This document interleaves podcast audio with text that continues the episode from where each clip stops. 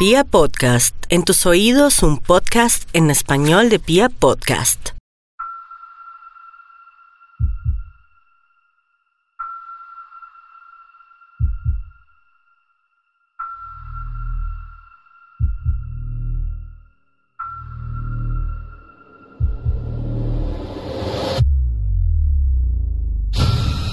La prostitución es considerada el oficio más antiguo de la humanidad. Desde que dejamos de comportarnos como animales salvajes y comenzamos a domesticar nuestros grupos de nómadas para convertirlos en sociedades, el sexo se convirtió en una moneda de cambio constante a través de todas las comunidades que habitaron nuestro planeta. No hay un sector de la Tierra donde algunas personas no hubiesen cambiado una rápida sesión de sexo por comida, dinero, seguridad o poder. Es como si el sexo fuera el aspecto más dominante del ser humano, por encima de cualquier cosa que pueda determinar nuestro comportamiento y nuestras decisiones. Pensemos en los grandes imperios de la Edad Antigua. En Asia, Medio Oriente y lo que hoy conocemos como Europa, se erigieron vastos reinos en cuyas calles putrefactas se refugiaban trabajadores y trabajadoras sexuales que brindaban placer para poder sobrevivir. No importa qué tan distintas son nuestras culturas. No importa si el color de su piel era oscuro o claro, si eran gigantes o enanos, si hablaban arameo o hebreo. No importa si amaban, si odiaban o si creían en deidades mitológicas que ya no existen. En todos los estados de antaño había prostitución. Y no hablamos de una práctica exportada por los caminos como si hubiera colonizado el mundo desde su lugar de origen. No. Hablamos de una práctica orgánica que proliferó de forma natural, tal como en todos lados se acostumbra a comer, dormir y defecar. La prostitución parece intrínseca al comportamiento social del ser humano. De cualquier manera, por la naturaleza del sexo, la dinámica de la unión de géneros y las incipientes concepciones patriarcales de los relacionamientos y de los roles de poder en cada comunidad fue decantando el oficio de los servicios sexuales a las mujeres quienes se convirtieron en las principales meretrices que atendían los deseos de aquellos quienes tenían suficiente dinero para pagarse placer. El mundo nunca aprendió a convivir del todo con la prostitución. Desde que los dioses paganos fueron asesinados por el cristianismo y el islam, el sexo se convirtió en un tabú que hegemonizó el comportamiento de las personas durante siglos enteros en nuestro planeta. Entonces, las portadoras de placer se volvieron furtivas, como si el comercio de su cuerpo fuera un pecado similar al asesinato o al robo, como si la culpa de la maldad fuera de ellas y no de quienes se aprovechan de su condición para desatar sus deseos más oscuros. Pasó el tiempo, y a pesar de que la economía, la guerra y la salud evolucionaron, la prostitución continuó siendo lo mismo que era cuando empezamos a juntarnos. Hoy en día, la esencia del comportamiento es exactamente la misma, pues cambiamos algún bien por unos pocos minutos de placer en una mujer alquilada que en algunos lugares pareciera no tener derecho a ser reconocida como un ser humano con el mismo valor y los mismos derechos. Como si el sexo, más que una práctica común motivada por nuestras necesidades fisiológicas y nuestro instinto, fuera un aspecto oscuro y prohibido de nuestras vidas. Entonces, a las trabajadoras sexuales se les ve con desprecio, con desidia y hasta con odio. Por eso, en muchos lugares se mantienen en la clandestinidad, lo que las vuelve vulnerables. Lo que las convierte en la presa perfecta. Bienvenidos a la sexta entrega de Serialmente, un podcast con contenido muy gráfico.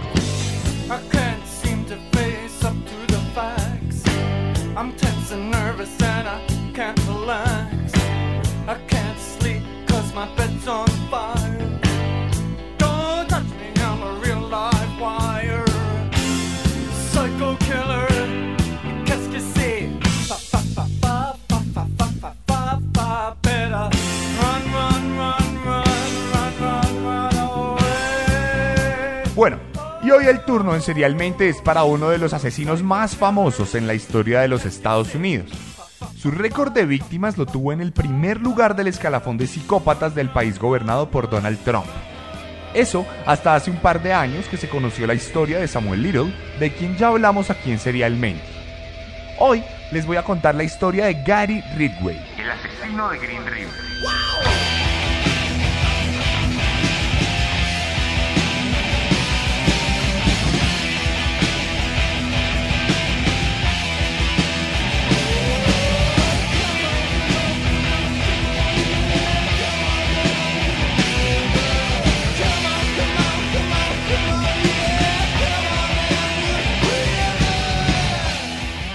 Historia comienza el 18 de febrero de 1949 en Salt Lake, Utah.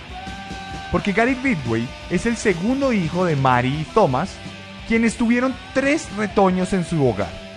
Lo que pasa es que Mary era una persona completamente violenta y agresiva. Era una persona que todo el tiempo estaba castigando severamente a sus hijos, todo el tiempo estaba peleando muy fuertemente con su pareja, todo el tiempo tenía estos problemas de comportamiento tanto dentro de la casa como fuera de la misma. Era una mujer reconocida porque siempre tenía problemas en el supermercado, en el trabajo, en la calle, en el bus, en todo lado. Y esta violencia que albergaba el corazón de esta mujer también fue transmitida a su hijo, fue transmitida a Gary, no solo a través de la genética, como suele pasar en algunos casos, no en todos, sino además en el comportamiento y en la pauta de crianza. Porque este niño tuvo una particular crianza en el momento en que fue agredido todo el tiempo por su madre, en el que fue insultado y en el que fue además enseñado a comportarse de ciertas maneras. Por otro lado, tenemos a su padre, quien era un conductor de bus que siempre que llegaba a la casa después de trabajar todo el día, se quejaba constantemente de la presencia de trabajadoras sexuales en la calle. Este tipo llegaba después de surcar todas las carreteras del lugar y se sentaba en la mesa mientras cenaba con sus hijos y decía que el mundo se estaba yendo al carajo, decía que el mundo se estaba acabando, porque cada vez eran más las mujeres que cambiaban sus vulvas por dinero, cada vez eran más las personas que apelaban a estos servicios sexuales para dar rienda suelta a todos sus deseos, y él consideraba que esto era una práctica tremendamente inmoral, que le iba a traer mucha desdicha y mucha tristeza al mundo. Aquí tenemos los dos primeros componentes de lo que más adelante marcaría la psicopatía y la psicología y el comportamiento social de Gary Ridgway. Porque tenemos una mamá violenta que le enseña la violencia como método de comunicación y tenemos un padre que odia la prostitución. Entonces desde acá por ahí va la cosa. Desde acá es donde se empieza a generar una serie de problemas alrededor de la forma en que Gary Ridgway percibía a las mujeres por el odio a su madre por ser tan dura y tan fuerte, a las trabajadoras sexuales por cómo lo mostraba de esta manera el padre en todo su resentimiento, y por supuesto a la vida misma en cuanto a la concepción violenta de la forma en que nos relacionamos.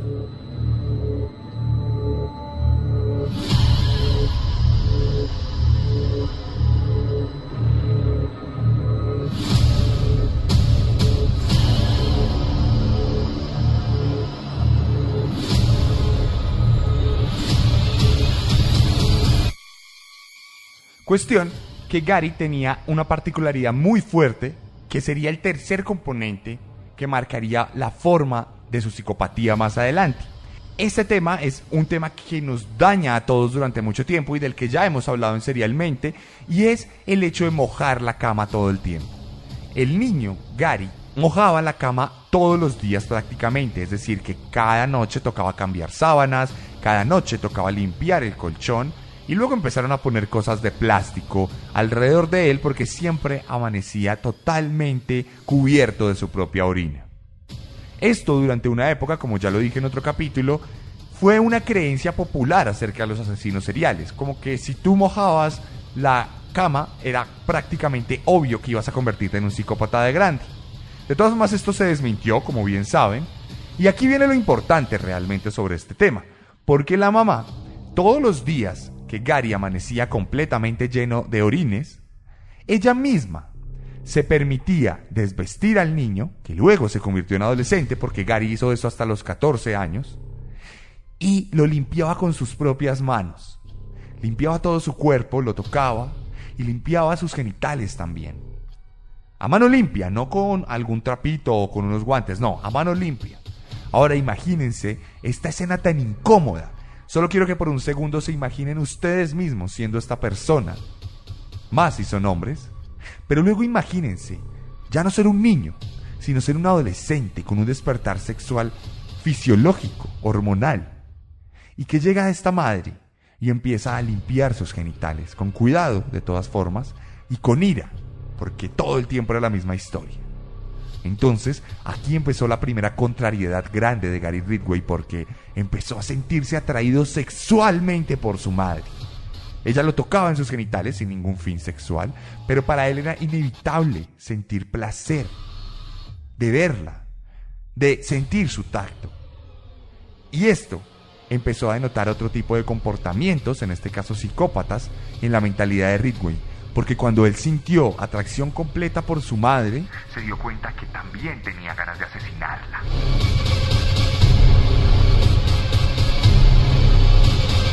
Y aquí es donde él se da cuenta que no es normal.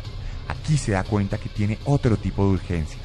Y aquí además se gesta una fantasía que nunca saldría a la luz hasta su próxima captura, y es el hecho de querer asesinar a su madre, el hecho de querer palpar la posibilidad de cegar una vida, además la vida de quien lo trajo al mundo. Estamos hablando de un psicópata consumado cuando apenas tenía 13 o 14 años. Algunos monstruos se gestan muy rápido. Algunos monstruos no necesitan una carrera larga de dolor y sufrimiento para crearse. Algunos monstruos vienen malignos desde fábrica.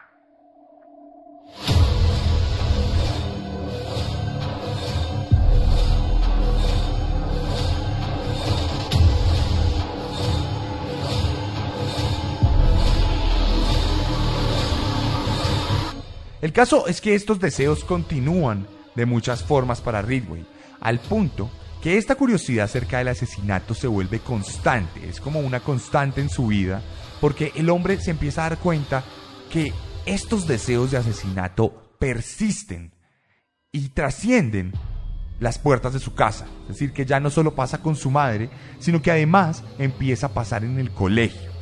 Tenemos un niño que sufre de dislexia y que además tiene un coeficiente intelectual de 80 puntos, cuando lo normal entre los seres humanos es que se dé de 100, por lo menos en estas mediciones del siglo pasado que hoy en día ya no son tan específicas como se consideraban antes.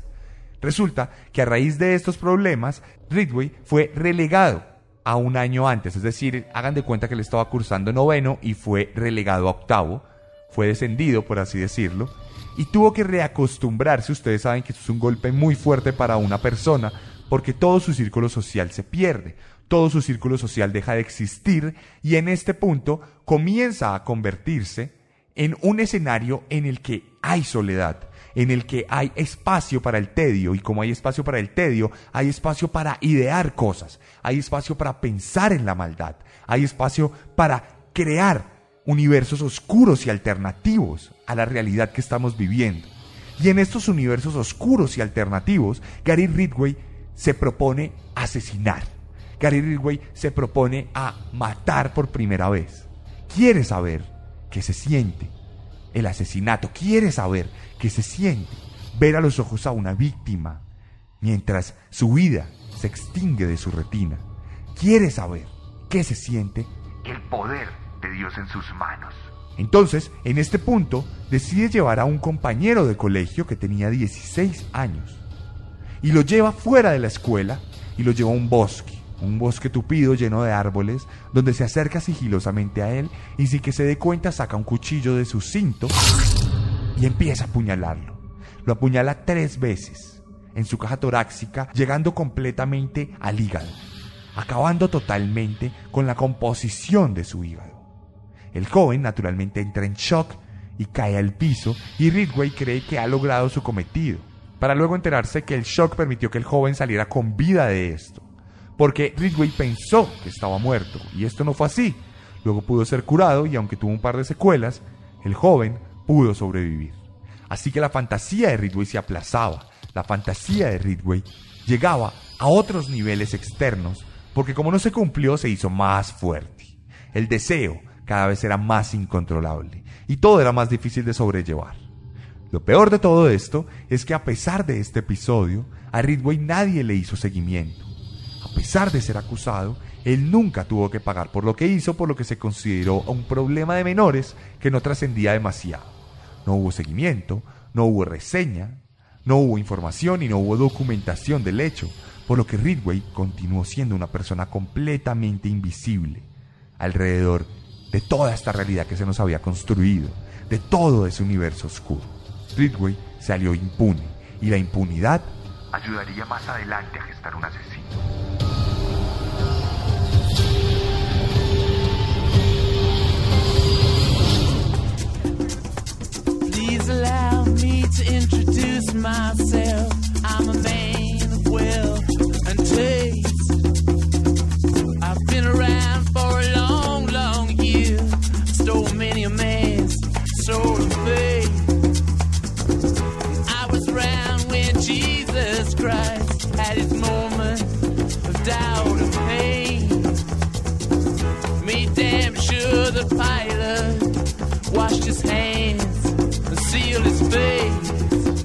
Pasó desde este episodio y Gary Ridgway fue una persona que logró graduarse a pesar de sus limitaciones cognitivas.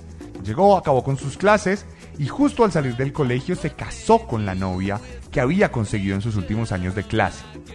Sí, les estoy contando que un joven que se conoció en el colegio por apuñalar a otro, consiguió fácilmente una novia y duró con ella varios años. Entonces se casaron, fueron felices, pero llegó algo más importante que todo esto.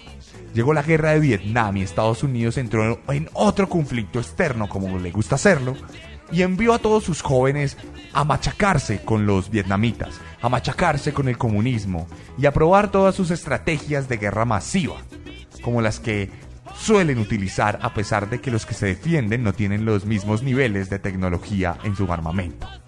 El caso es que Gary Ridgway atravesó todo el mundo y se fue a la península indochina y allá trabajó en un carguero, desde el cual pudo ver toda la guerra, toda la destrucción, toda la capacidad del hombre para matar.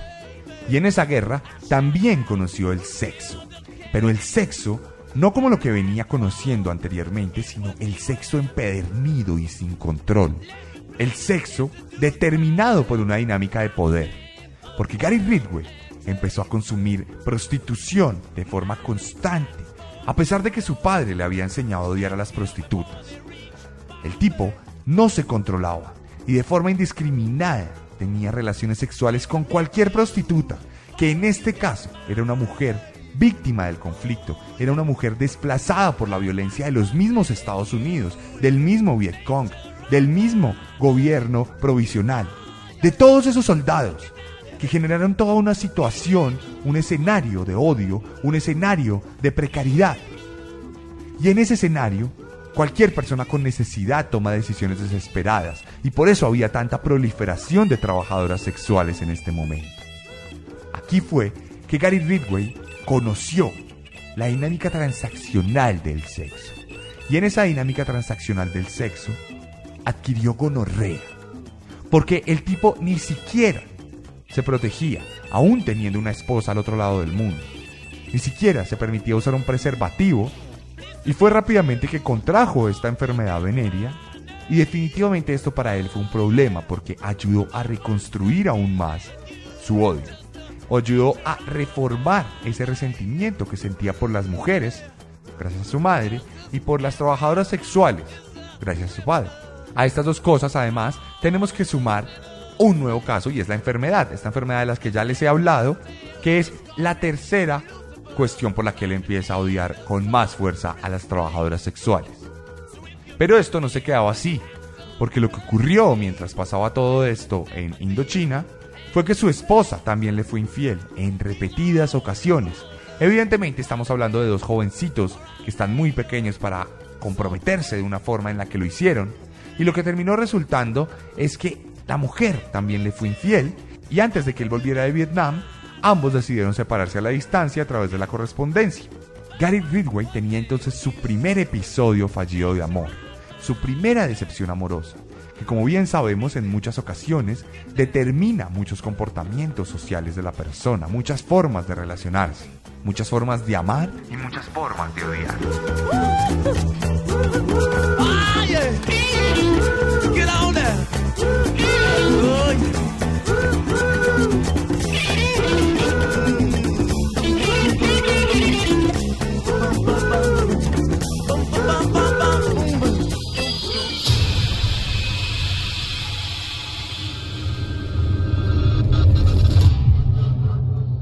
Ridgway volvió de Vietnam y empezó a construir toda esta máscara que suelen construir los asesinos seriales, porque empezó a mostrarse como una persona completamente amigable. Los vecinos siempre hablaban bien de él, siempre decían que era un buen tipo, eh, lo querían bastante, era una persona completamente justa con todo lo que ocurría. Y en ese momento es cuando se vuelve a casar. Aquí tiene su segundo matrimonio, parece que ha superado el primero, parece que lo entiende como una experiencia de vida y consigue una nueva pareja que lo acompaña en esta nueva faceta en la que además Ridgway se vuelve religioso. Es una persona completamente creyente en Dios, una persona que nunca anda sin su Biblia en la mano, al punto que incluso empezaba a predicar sobre la Biblia en cualquier momento. Saludaba y decía, pues, ¿cómo están todos ustedes? Venimos a hablar de Dios y empezaba a hablar de Dios con su Biblia en la mano, asistía a la iglesia todo el tiempo, sin parar. No había un día de la semana en que no asistiera a misa, en que se persignara, en que purgara sus pecados, en que hablara de todo esto. Incluso llegó a tocar puerta a puerta como un testigo de Jehová, cada puerta del barrio, cada puerta del condado, cada puerta de la ciudad. En todo momento él se dedicaba a comunicar la palabra de Dios. Tiene un momento para hablar de Dios, quiero hablarle de Dios. Quiero salvarlo del infierno, quiero salvarlo del pecado. Pero el pecado estaba dentro de Ridgway.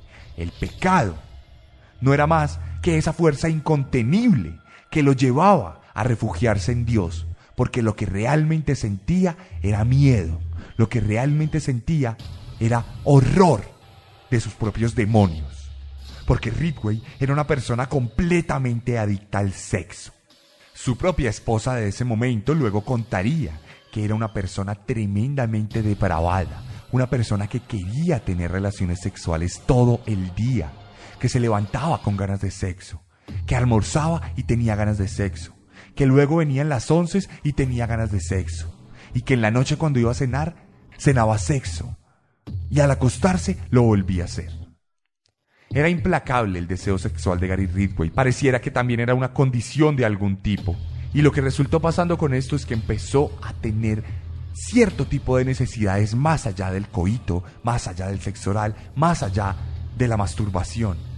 Porque le empezó a pedir a su pareja que por favor tuvieran relaciones sexuales en lugares públicos, que por favor lo acompañara para tener sexo frente a otras personas, que tuvieran orgías con prostitutas. Y cuando ella se negó, respondía con violencia, llegando incluso a asfixiarla en algún momento, pero no de una forma sexual, sino de una forma completamente violenta y sin ningún tipo de consenso.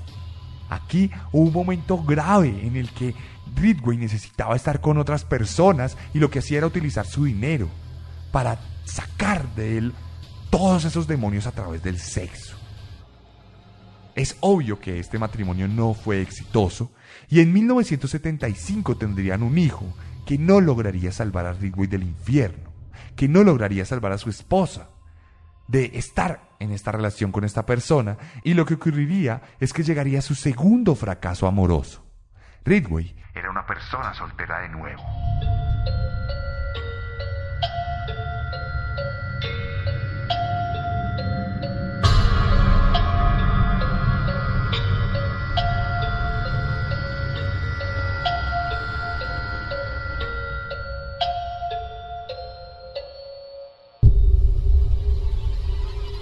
Y es que aquí tenemos uno de los aspectos más importantes de la historia de Ridgway, y es el sexo mismo. No es el único psicópata que tiene sus líos con el sexo, es, más, todos los psicópatas en su gran mayoría tienen traumas verdaderos con el sexo. La ausencia del eros o el exceso del eros marca también el comportamiento del tánatos, como si nuestra parte más violenta estuviera directamente relacionada con nuestra parte más sexual. Y esto es lo que pasaba con Gary Ridgway, porque cuando empezó a consumir prostitución de forma constante, cuando empezó a generar estos relacionamientos con las trabajadoras sexuales, se dio cuenta que tenía un trauma de fondo. Se dio cuenta que las odiaba tremendamente. Se dio cuenta que eran una cosa terrible para su vida, porque eran el pecado desde su crianza cristiana. Eran la perdición desde su crianza patriarcal. Y marcaban también la equivocación que provocaba todo este tipo de separaciones. Eran las culpables de su soltería. Y entonces se enseñó a odiar a las mujeres, se enseñó a odiar a las trabajadoras sexuales, pero a la vez eran su fuente inagotable de placer. Eran las únicas que estaban siempre dispuestas a darle todo lo que él necesitaba para sentirse una persona completamente complacida y satisfecha. Eran el origen de las mieles más hermosas del cuerpo humano. Entonces, ¿cómo es posible que las ame y las odie al tiempo? Era una encrucijada incontrolable, era una forma terrible de confundirse de manera constante. Eran todo lo que le movía sus instintos más bajos y cuestionaba sus rincones más racionales. Eran como esa caja de Pandora que de ninguna manera se puede abrir porque destruye todo.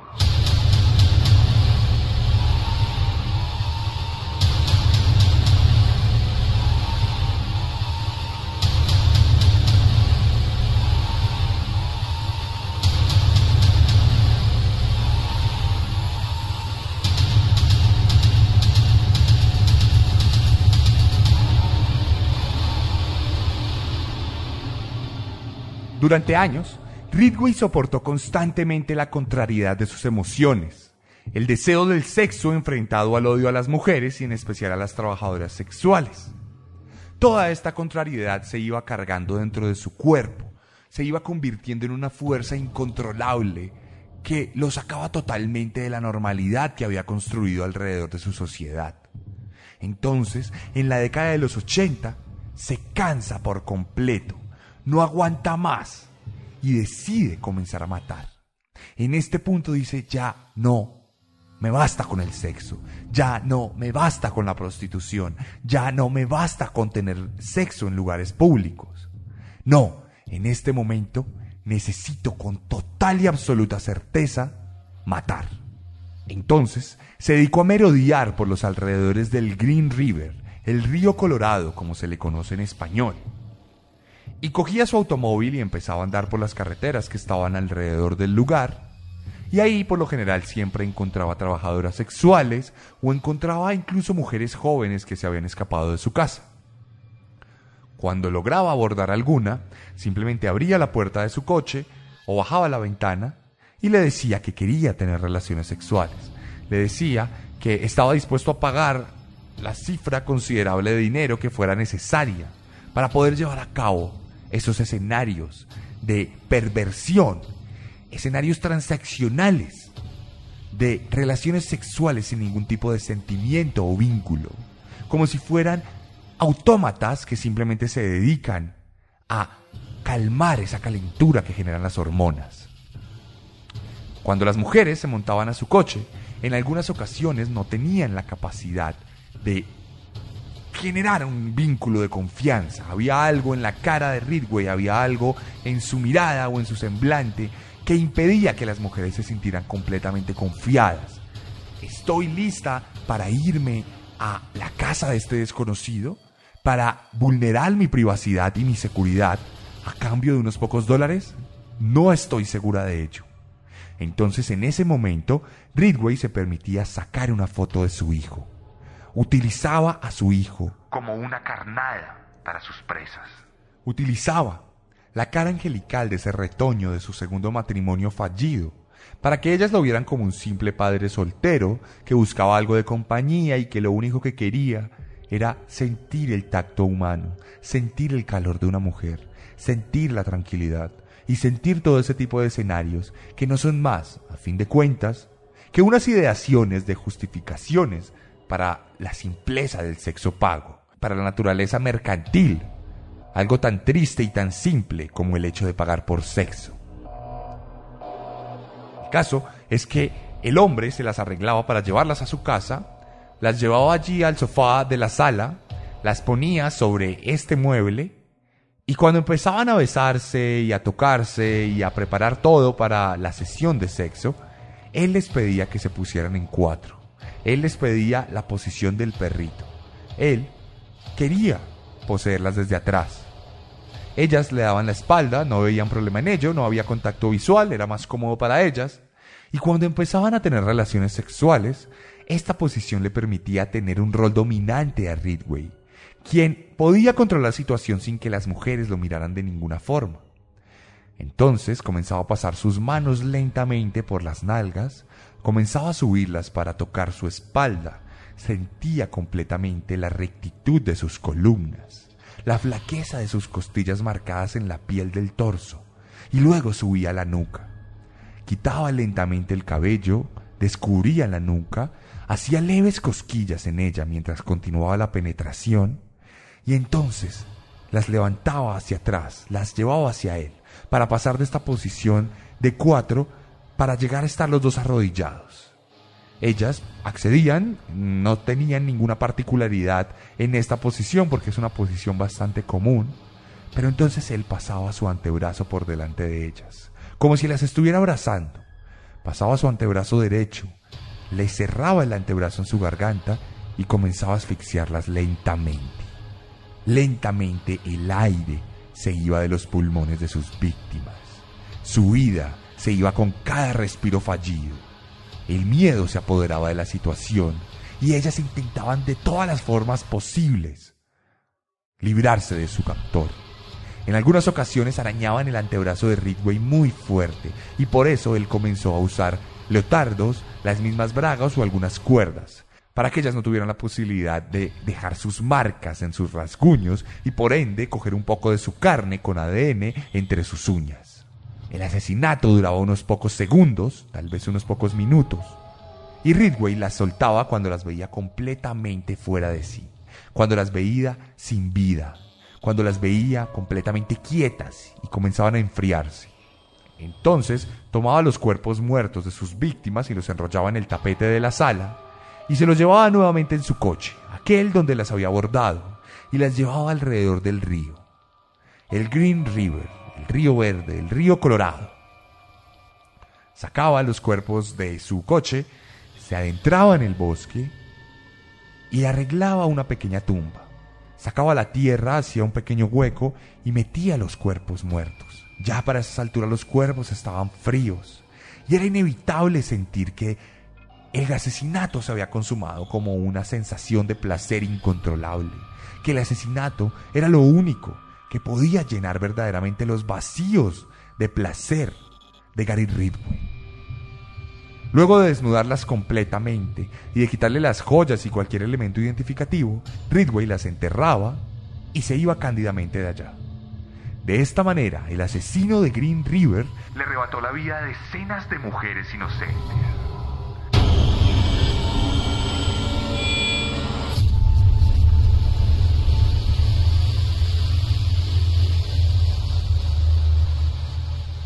Pero aquí no paraba la maldad de Gary, porque si había algo que le daba más placer que el sexo, Era la muerte.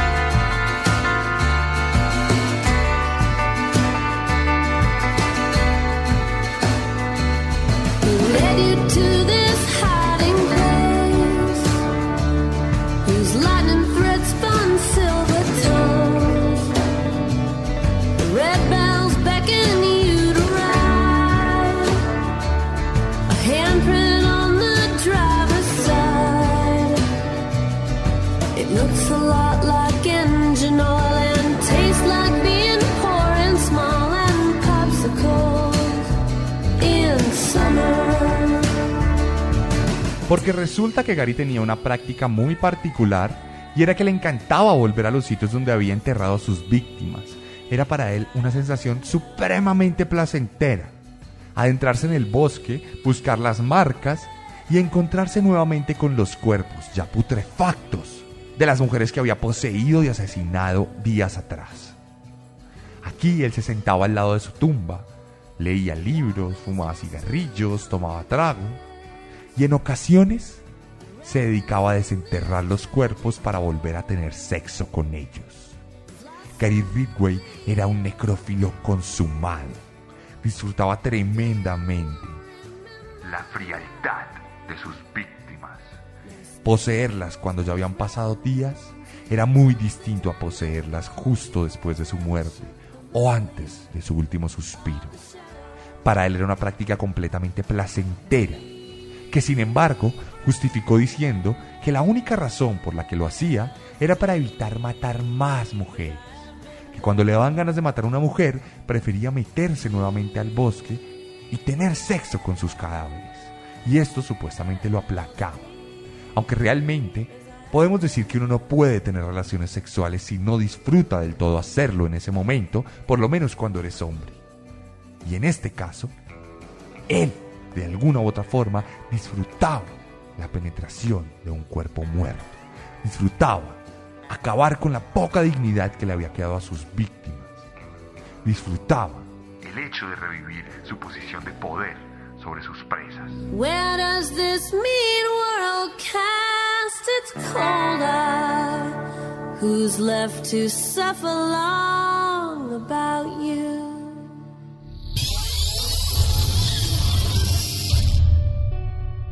Naturalmente, cuando mueren decenas de mujeres en un mismo sitio, esto llama la atención de las autoridades, así se trate de mujeres trabajadoras sexuales que para el Estado valen menos, mujeres vulnerables, mujeres sin seguridad social, mujeres sin un programa laboral que sepa sus datos. Y esto, por supuesto, que generó una atención no solo de la prensa, sino también del FBI, y entraron todos los agentes a trabajar en este caso. Como todos los muertos desaparecían en las inmediaciones del río, entonces se decidió que este asesino se llamaría The Green River Killer, el asesino del río verde, el asesino de Green River. Un hombre del cual no se sabía nada, porque se las había arreglado muy bien para no dejar pruebas, ni tampoco víctimas vivas. Entonces, teniendo en cuenta el éxito de las nuevas corrientes de psicología que habían adoptado la criminalística, decidió ir a donde uno de los asesinos más grandes en la historia de la humanidad, al asesino probablemente más famoso de todos los psicópatas que han tocado el suelo estadounidense, a uno de los hombres más implacables y más misóginos de la historia. El FBI decidió ir a la celda de Ted Bundy. y le pidió ayuda para capturar al asesino de Green River. Resulta que por si no lo sabían, Ted Bundy tenía estudios en psicología. Si ustedes escuchan el capítulo de Serialmente podrán enterarse de muchos aspectos de él y podrán darse cuenta que era un hombre tremendamente inteligente y además tremendamente perspicaz. Ted Bundy sabía expresarse con naturalidad, sabía transmitir muy claramente sus ideas. Y esto le permitió hacer un perfil muy claro de Gary Ridgway. Bundy les dijo que probablemente se trataba de un hombre casado, o por lo menos que tenía una relación estable o que la tuvo en algún momento. Bondi dijo que se trataba de un hombre que aparentemente era amable y querido por todos, pero que en realidad era una persona muy impulsiva. Bondi les contó además que lo más seguro es que volviera todo el tiempo al lugar del asesinato y que incluso tuviera sexo con sus cadáveres. Bondi acertó completamente en el perfilamiento de Gary Ridgway al punto que llegó a acertar el tipo de camioneta que tenía el hombre. Esto puso en el mapa a Gary Ridgway. Esto permitió que el hombre estuviera en la mira de las autoridades por primera vez. Y entonces vieron que hacia 1982 Gary Ridgway había sido capturado por solicitar prostitución. Ustedes saben que en Estados Unidos la prostitución es ilegal, uno de los grandes debates que hay alrededor de este tema. Y resulta que ahí pudieron reseñarlo, ahí pudieron tomar su nombre completo, su identificación y por supuesto sus huellas dactilares. Las autoridades creían completamente que habían capturado al hombre. El hombre se ajustaba al perfil de Bondi perfectamente y además se le había visto en las inmediaciones del Río Verde, del Green River. Entonces deciden de una vez por todas hacer la prueba del polígrafo, que en ese momento tenía un poco más de reputación. Le ponen a Ridgway todos los elementos que se necesitan para poder llevar a cabo esta prueba. Y el hecho de que lo superara perfectamente le permitió a las autoridades sacarlo de la lista de sospechosos. Aquí es donde los agentes del Estado, en este caso el FBI, tienen estas corazonadas y dicen, ok, aquí hay algo raro, este tipo no puede ser inocente. Pero no tengo pruebas porque no había ninguna prueba concluyente en el caso de Ridgway. En el caso del Green River Killer no había nada que determinara la identidad de alguien. Por el contrario, lo que ocurrió en este punto fue que el hombre se dio cuenta que era inmune a lo que estaba haciendo el FBI en esa investigación. Era inmune al polígrafo y por ende no había sospecha sobre él. El psicópata estaba completamente libre.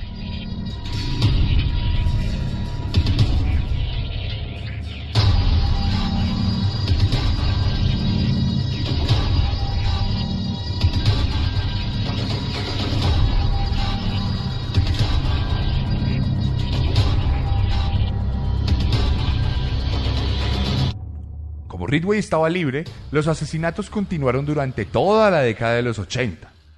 Por otro lado, el hombre se volvió a casar, esta vez en 1987.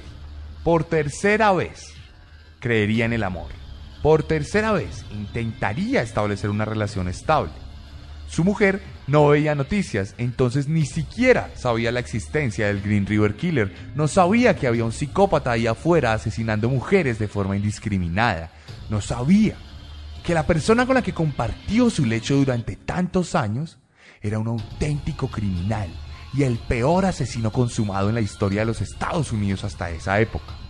El matrimonio fue bueno, lleno de amor, y de hecho se comprobó estadísticamente que desde que Ridgway se casó con esta mujer, dejó de matar sustancialmente a lo que venía ocurriendo. Estábamos hablando de un hombre que llegó a asesinar a decenas de mujeres con sus propias manos, que llegó a matar incluso semanalmente. Estamos hablando de un hombre que en varios años pasó a asesinar solo, entre comillas naturalmente, a tres mujeres. De todas esas decenas de las que había asesinado ya previamente. Así que podemos decir que pareciera que el amor, lo que llevó a los monstruos de Catepec a convertirse en unos asesinos, fue lo que salvó a varias mujeres norteamericanas de engrosar la lista de muerte de Gary Ridgway.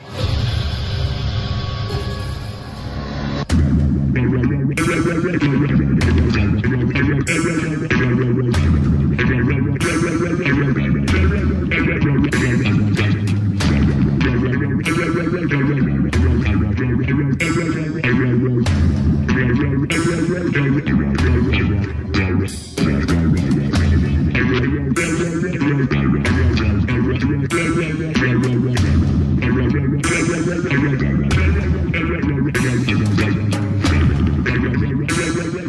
Así pasaron los años y parecía que Ridgway quedaba en la impunidad por siempre y para siempre. Pero la vida no se queda con nada, y el nuevo milenio llegaría con una nueva herramienta para los investigadores criminales. Las pruebas de ADN. El caso es que cuando llegó el año 2000, ya había pruebas en las que se podía determinar exactamente la identidad de una persona gracias a su saliva o a su semen. Antes estas pruebas solo botaban el tipo de sangre, solo podías saber qué tipo de sangre era alguien. Y como ustedes bien saben, esto no es concluyente para nada, porque muchos compartimos el tipo de sangre. No hay nada específico, mientras que con el ADN sí hay una concordancia real. ¿Se acuerdan que les hablé de las corazonadas de sus agentes? Bueno, en este caso, esas corazonadas y el archivo y la buena documentación de todo el caso llevaron a que años después de que se perpetraran los asesinatos, más de 20 años después de que Gary Ridgway asfixiara a tantas mujeres, llegara a un punto donde se utilizaran las pruebas de ADN que se guardaron de ese caso.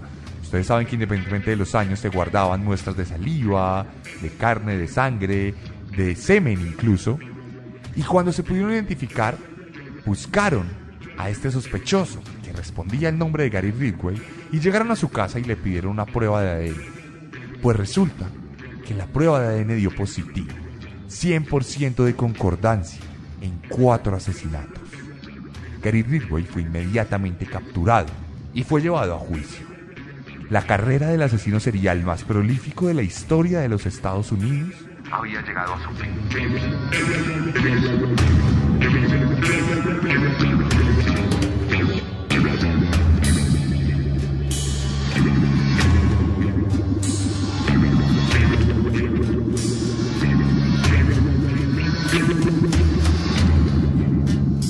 El juicio fue completamente implacable. Desde el principio se buscó condenarlo a muerte sin ningún tipo de conmesuración. Entonces, aquí Ridway se vio totalmente atrapado. No podía gestionar nada, no podía cuestionar la decisión de los jueces. Era obvio que había sido de él. Había pruebas de su semen en los cadáveres de las mujeres que había asesinado. Era imposible determinar su inocencia, era claro que era culpable. Y además era claro que iba a morir asesinado en la silla eléctrica. Era claro que su vida iba a llegar a su fin. Y aquí entonces decidió acceder a confesar todos sus asesinatos para que no lo mataran. Y es que acá tenemos un tema muy claro. Había más de 40 muertes relacionadas con el Green River Killer, pero no todas tenían buenas muestras de semen o de saliva o de sangre o de carne o de pelo. Entonces solo se podía relacionar a Gary Ridway con cuatro asesinatos. Y eso era tremendamente fuerte porque no había justicia para las demás víctimas. La reparación de las familias solo se puede lograr mediante la verdad y no había verdad para el resto de las víctimas. Por eso, cuando Gary Ridgway accede a confesar, accede a darle la verdad a las víctimas. Accede a que todos puedan saber lo que pasó y accede a la verdad. La memoria de sus víctimas y la justicia tenían el mismo costo que su propia vida. Es en este punto en que Gary Ridgway abre la boca frente a un juez y da la siguiente declaración. Maté a 48 mujeres que figuran en la segunda información enmendada del Estado. En la mayoría de casos, cuando asesiné a estas mujeres, no sabía sus nombres. La mayoría de las veces las maté la primera vez que las conocí y no tengo un buen recuerdo de sus caras. Maté a tantas mujeres que tengo dificultades para recordarlas bien. He revisado la información y el descubrimiento sobre cada uno de los asesinatos con mis abogados y estoy seguro de que maté a cada una de las mujeres acusadas en esta información enmendada. Las maté a todas en el condado de King. Maté a la mayoría de ellas cerca a mi casa, en Military Road, y maté a muchas de ellas en mi camioneta, no muy lejos de donde fueron encontradas. Maté a algunas de ellas afuera incluso. Recuerdo haber dejado el cuerpo de cada mujer en el lugar donde la encontraron. No las recuerdo a ellas, pero recuerdo sus tumbas. He discutido con mis abogados las circunstancias agravantes del esquema o plan común acusadas en todos los asesinatos. Estoy de acuerdo con que cada uno de esos asesinatos que cometí fueron parte de un esquema o plan común. El plan era simplemente matar a tantas mujeres que creía prostitutas como podía. Escogí prostitutas como mis víctimas porque odio a la mayoría de las prostitutas y a la mayoría de las mujeres, y además no quería pagarles por sexo. También escogí a las prostitutas como víctimas porque eran fáciles de recoger sin ser notadas. Sabía que no serían reportadas como desaparecidas de inmediato y que tal vez nunca serían reportadas como desaparecidas. Escogí prostitutas porque pensé que podía matar a todas las que quisiera sin que me atraparan. Otra parte de mi plan fue dónde puse los cuerpos de estas mujeres. La mayoría de las veces tomé las joyas de las mujeres y su ropa para deshacerme de cualquier evidencia y hacerlas más difíciles de identificar. Coloqué la mayoría de los cuerpos en grupos a los que llamo clusters. Hice esto porque quería hacer un seguimiento de todas las mujeres que maté.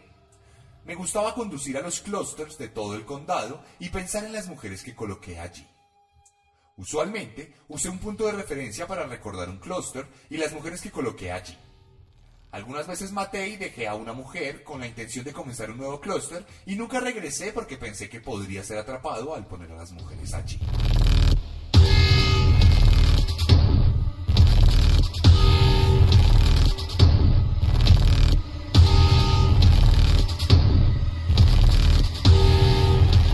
En este punto de la declaración, Gary Ridway comenzó a describir cada uno de los 48 asesinatos por los que fue sindicado inicialmente. El informe mostraba los lugares donde estaban ubicados los cuerpos y mostraba las condiciones en las que habían dejado los cadáveres. Esto fue suficiente para que Ridway recordara cada uno de los asesinatos y pudiera aceptar su culpa ante un juez. Esto alargaría el proceso dos años y el 18 de diciembre del 2003 Gary Ridway fue condenado a 48 cadenas perpetuas sin libertad condicional. Fue trasladado a una prisión de máxima seguridad y allá vive desde entonces. Ha sido trasladado a distintas cárceles y ha pasado cerca de 20 años tras las rejas. Ha pagado cada una de sus condenas, pero todavía necesita 47 vidas más para darle un poquito de justicia a las personas. En este momento de su existencia, Gary Ridgway cuenta con 71 años de edad. Es una persona completamente callada. Es una persona que trata de no meterse en problemas con nadie porque así son los psicópatas. No sabemos al interior de la prisión cuántos años le quedarán de vida, pero lo que sí sabemos es que las manos que utilizó para asesinar a tantas mujeres son las mismas manos que nunca jamás van a volver a ver la luz de la libertad. Esas mismas manos que de alguna u otra manera estuvieron cargadas por el odio de la crianza de su madre y de su padre. Estuvieron cargadas por las experiencias de una vida vivida, de muchas maneras irreconocibles para muchos de nosotros. Esas manos hoy en día probablemente estén temblorosas, tendrán lunares y tendrán marcas de la vida.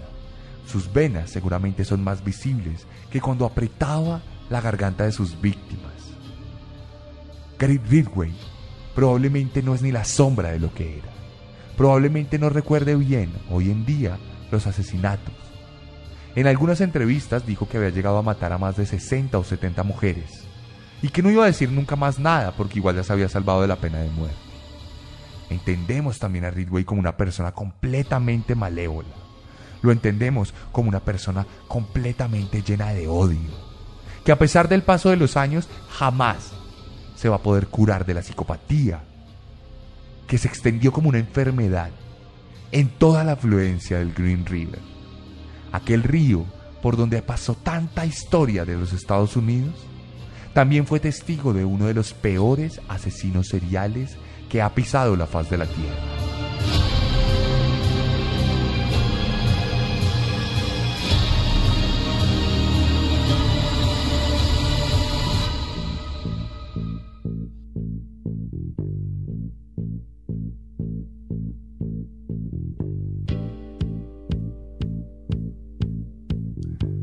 A veces, el odio y el deseo se encargan de convertirnos en auténticos monstruos incontrolables. ¿Y ustedes cómo hacen para controlar sus fijaciones?